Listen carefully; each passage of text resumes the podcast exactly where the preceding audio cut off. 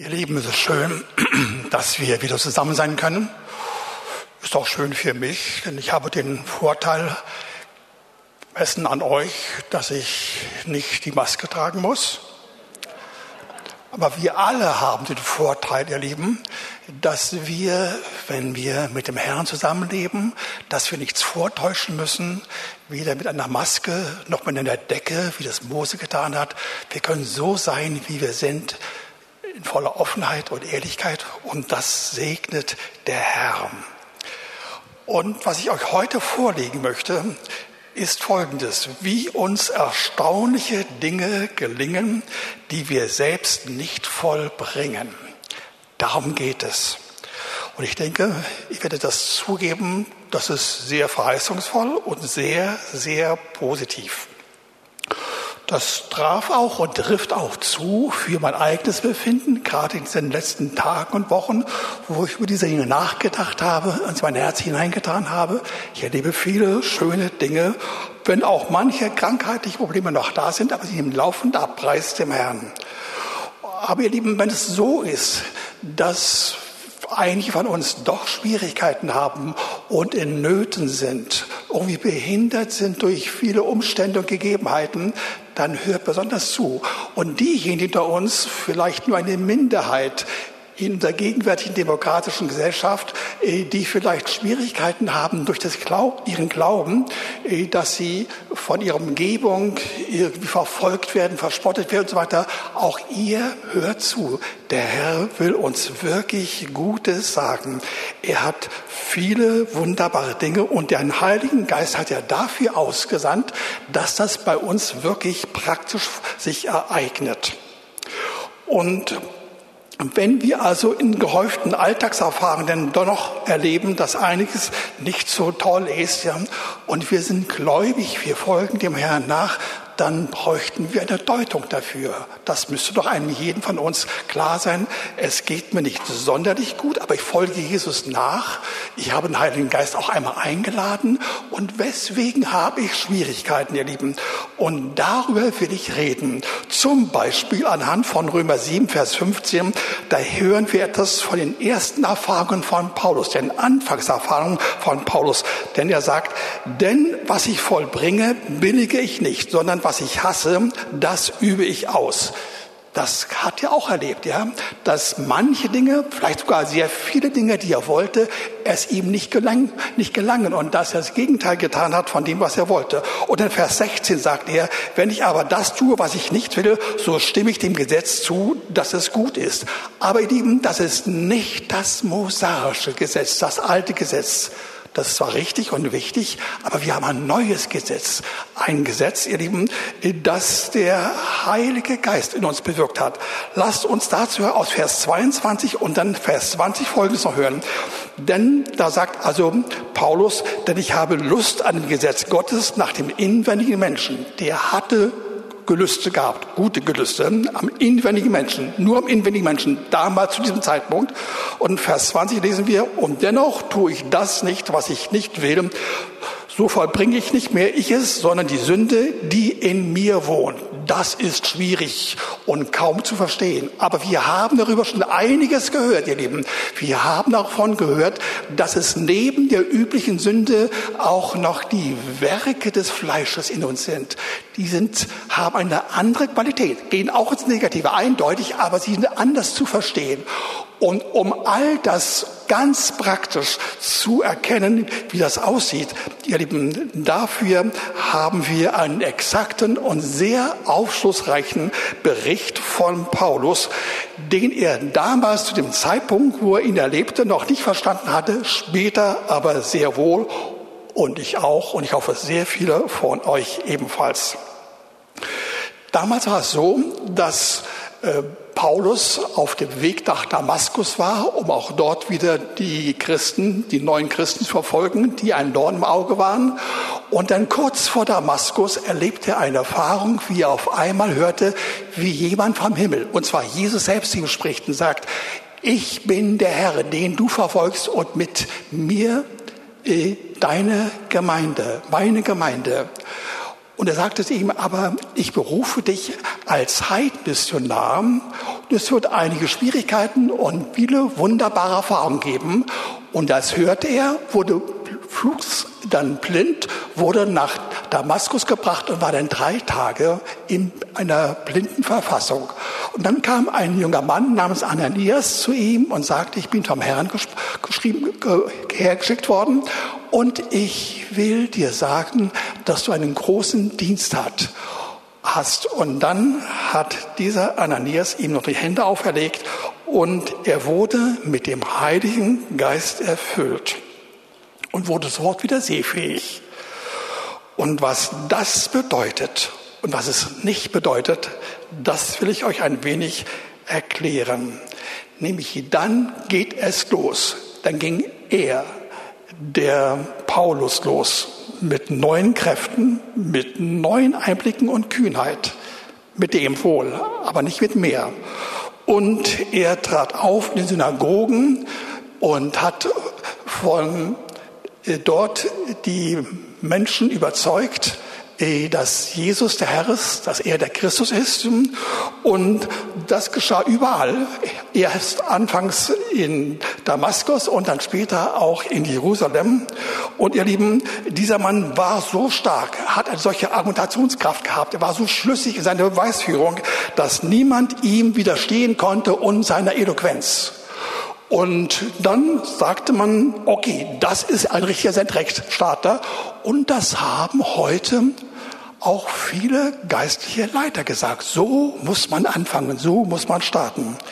Aber ihr Lieben, das Beispiel sagt uns etwas anderes, nämlich alles, was dieser Paulus machte, verkehrte sich irgendwie ins Gegenteil.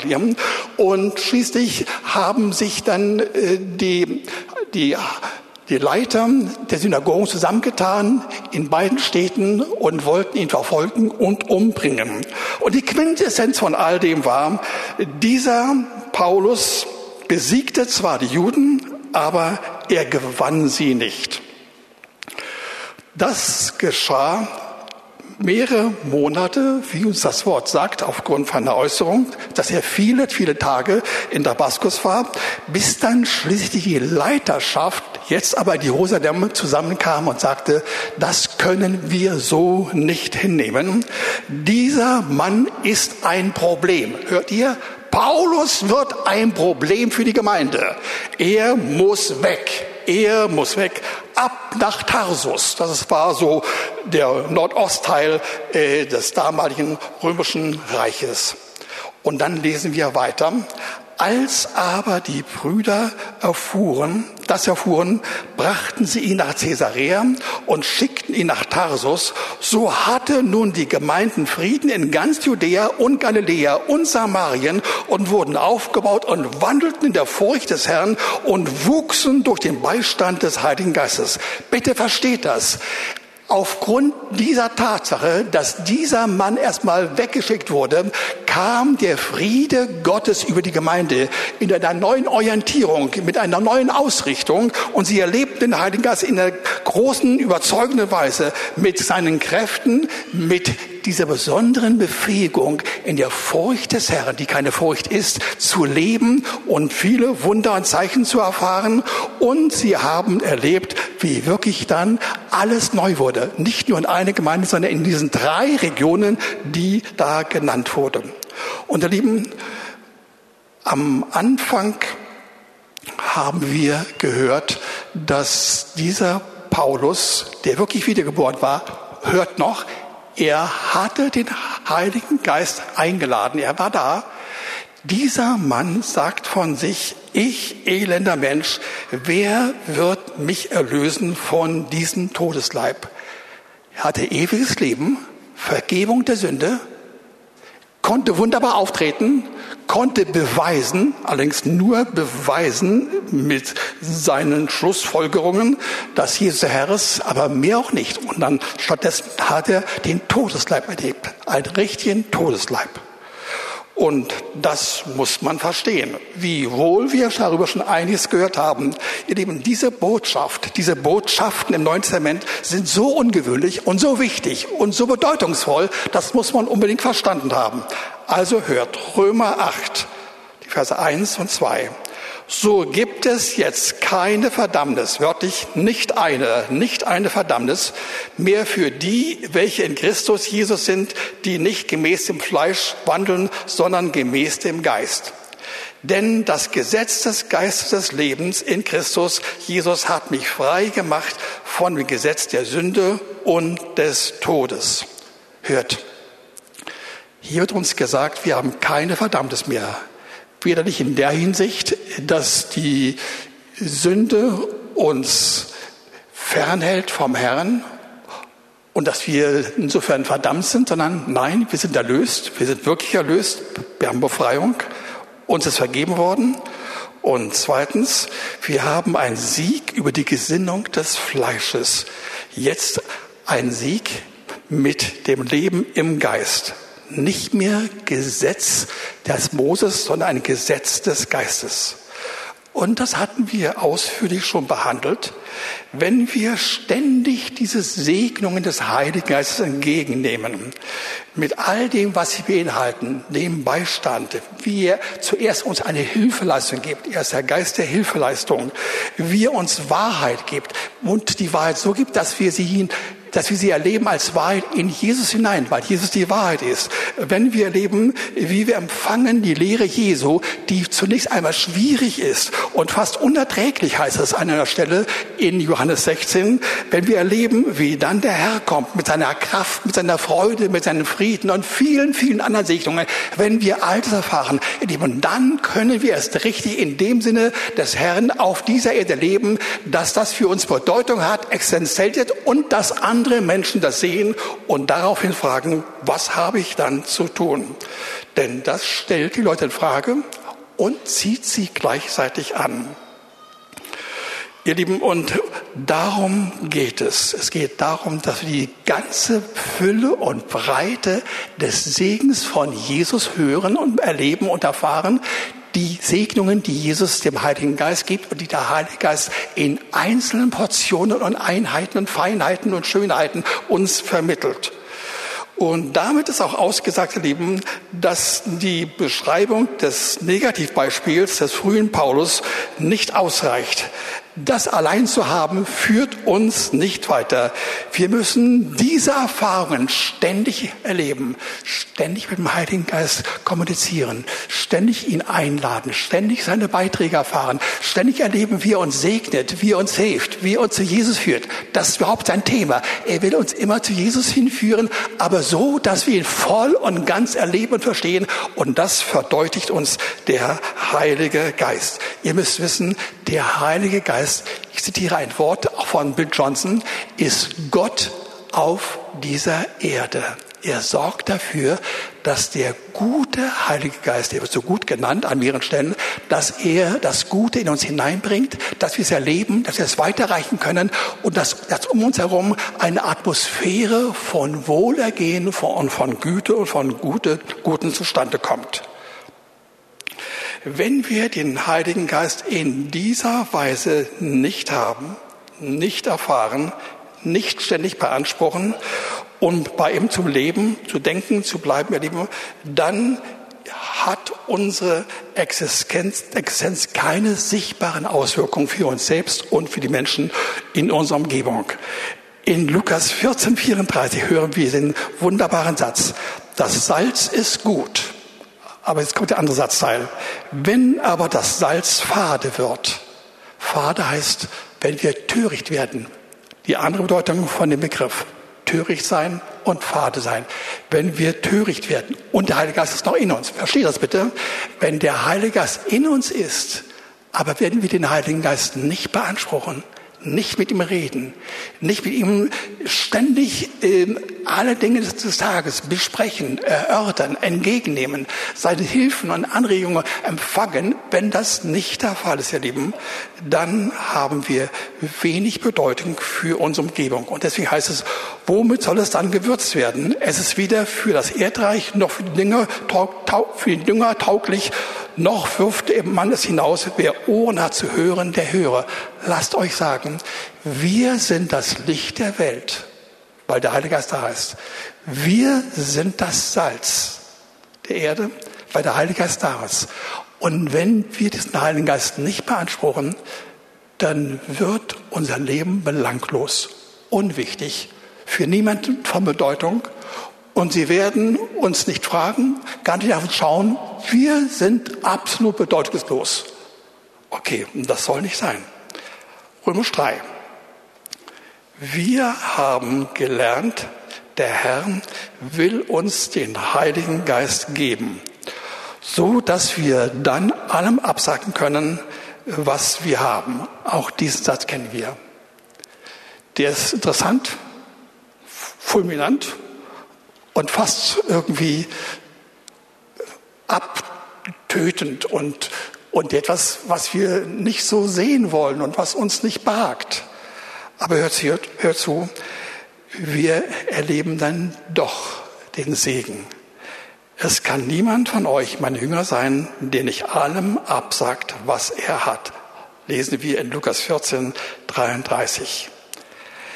In Jakobus 4, Vers 5 hatten wir gelernt, dass der Heilige Geist, der in uns wohnt, richtig sich wohlfühlt in uns, sein Zuhause hat und mit uns kommuniziert, dass dieser Heilige Geist mit Eifersucht darauf aus ist, dass wir wollen und begehren, was er will, damit wir anschließend gesteigerte Segnungen haben. Nicht nur Segnungen, sondern gesteigerte Segnungen haben. Das will er bei uns tun. Und ihr Lieben, und wenn wir das haben, kriegen wir umso mehr Gnade, wie es dort heißt in Jakobus 4, Vers 5. Und wir bekommen also mehr als Vergebung, wir bekommen Segen, wir bekommen Gnade in einer Menge, wie wir es nicht so erlebt haben. Und das wird uns beschrieben. Zum Beispiel in Jesaja 58, da lesen wir in den Versen 6 bis 7. Ist nicht das ein Fasten, an dem ich gefallen habe, dass ihr ungerechtes dass ihr ungerechte Fesseln losmacht, dass ihr die Knoten des Joches löst, dass ihr die Unterdrückten freilasst und jegliches Joch zerbrecht? Besteht es nicht darin, dass du den Hungrigen dein Brot brichst und arme Verfolgte in dein Haus führst, dass, wenn du Entblößte siehst, du sie begleitest und sie in dein, Heiß, in dein Haus tust und dich dem Fleisch der Familie nicht entziehst? Das sind die ersten Hinweise. In diese Richtung geht es. Mit dem Heiligen Geist. Mit ihm können wir das. Er ist der gute Geist in uns. Mit ihm schaffen wir das. Schon schaffen wir es nicht. Hört, was dann passiert. Dann wird dein Licht hervorbrechen wie die Morgenröte und deine Heilung wird rasche Fortschritte machen. Deine Gerechtigkeit wird vor dir hergehen und die Herrlichkeit des Herrn wird dein Nachhut sein. Dann wirst du rufen und der Herr wird antworten. Dann wirst du schreien, er wird sagen, hier bin ich, wie ein Butler, wie ein Butler. Sagt er wirklich. Der Heilige Geist sagt das, der Herr tut das für uns.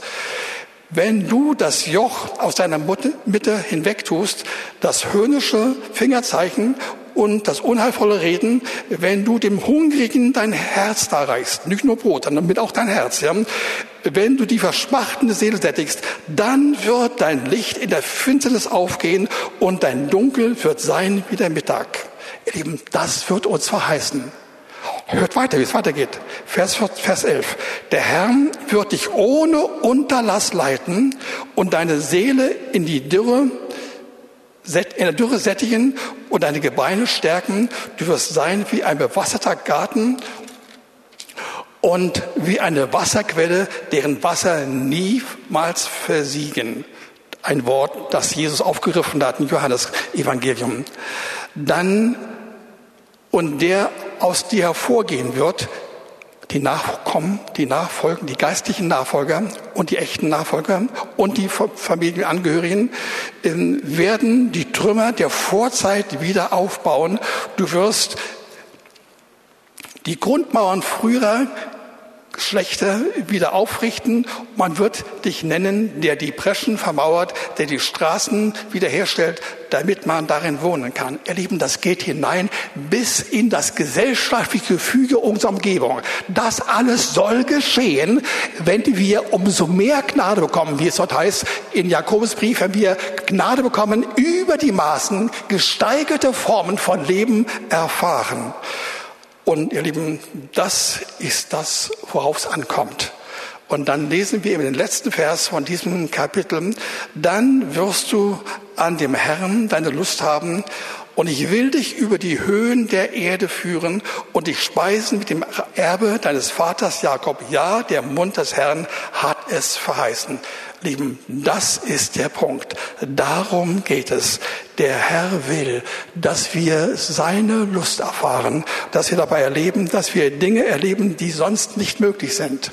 Und es gibt eine Person in der Bibel, äh, die das so verdeutlicht wie an keiner anderen Stelle, nämlich Jakobus. Von dem heißt es, ihr Lieben, dass er zum von seinem Namen her, dass er Verse heißt und Betrüger, weil er gleich von Anfang an vorne sein wollte und nicht wollte, dass sein Bruder Esau vor ihm rauskommt aus dem Leib seiner Mutter.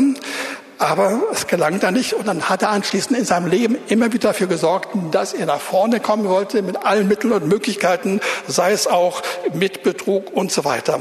Aber dann musste er fliehen. Er lebte dann, wie der Herr ihm begegnete, in einem nächtlichen Traum in der Nähe von dem damaligen Bethel, das er so genannt hatte, und merkte, Gott ist für mich und Gott will mir helfen. Das sagte Gott von diesem Mann. Und so lesen wir dann einfach, dass der Herr diesen Mann über die Höhen des Landes führte und uns ebenfalls. Und ihr Lieben, das ist eigentlich diese Quintessenz, auf die es ankommt. Der Herr will, dass wir erfahren, wie wir mehr Gnade erfahren, wenn wir unsere eigenen Wünsche aufgeben und dann die Wünsche des Herrn entgegennehmen und erleben, wie es dann wirklich besser und stärker und schöner wird. Nachzulesen, ihr Lieben, in Römer 31, äh, Entschuldigung, erstmal 1. Mose 30, die Verse 31 bis 34. Ich möchte es nur kurz erwähnen. Dieser, dieser Jakob, ja, hat über Jahre die Herde äh, von Laban treu und brav mit Opfer geleitet und geführt und gepflegt. Und dann war die Zeit da, dass er an sich selbst denken sollte. Und dann hat dieser Laban gefragt, was soll ich dir geben? Darauf sagte äh, dieser Mann Jakob, du musst mir nichts geben, gar nichts geben. Ich habe folgende Bitte, nimm doch aus all den, äh, den Tieren deiner Herde diejenigen heraus, die äh, keine, äh, nicht gescheckt sind, nicht gefleckt sind und keine Farben sind, also einfarbig sind, ja. Und nur gebe sie zu mir in meinen Teil und ich will von ihnen nur diejenigen haben, die dann gefleckt sind. Das war die, die Abmachung. Nun kann ich leider aus Zeitgründen nicht diesen, äh, diesen besonderen Clou herausarbeiten. Der steht im 1. Mose 31, 10 bis 12, wo das dann heißt, dass der Herr durch einen Engel dann jeweils dem Jakob erschien und immer dann, wenn er dahin sah, dann haben schon die Muttertiere, noch die Alten, äh, die, die eigentlich äh, äh, die eigentlich nicht gefleckt, also gefleckt, nicht mehr gefleckt waren, auf einmal waren sie gefleckt. Und der Herr sagt, und so habe ich dein Los gesehen, das, was Laban dir zugetan hat, zugefügt hat. Und der Herr will uns sagen, ihr Lieben, der Herr will etwas tun, ein wunderbares Ding tun in unserem Herzen.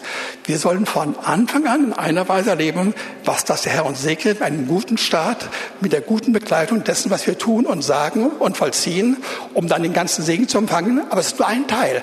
Ein anderer Teil der Ereignisse, mit denen wir ins Leben hineingehen, in den Alltag, in vielfältige Auseinandersetzungen, wird negativ sein. Es wird uns Dinge nicht gelingen. Wir werden benachteiligt sein. Wir werden die sein, die sagen, oh, das ist unfair, das darf nicht sein. Und wir wären im Begriff dann zu sagen, nein, das muss ich umdrehen mit meiner ganzen Power, mit meiner ganzen Kraft. Der Herr sagt, nein, mach das nicht.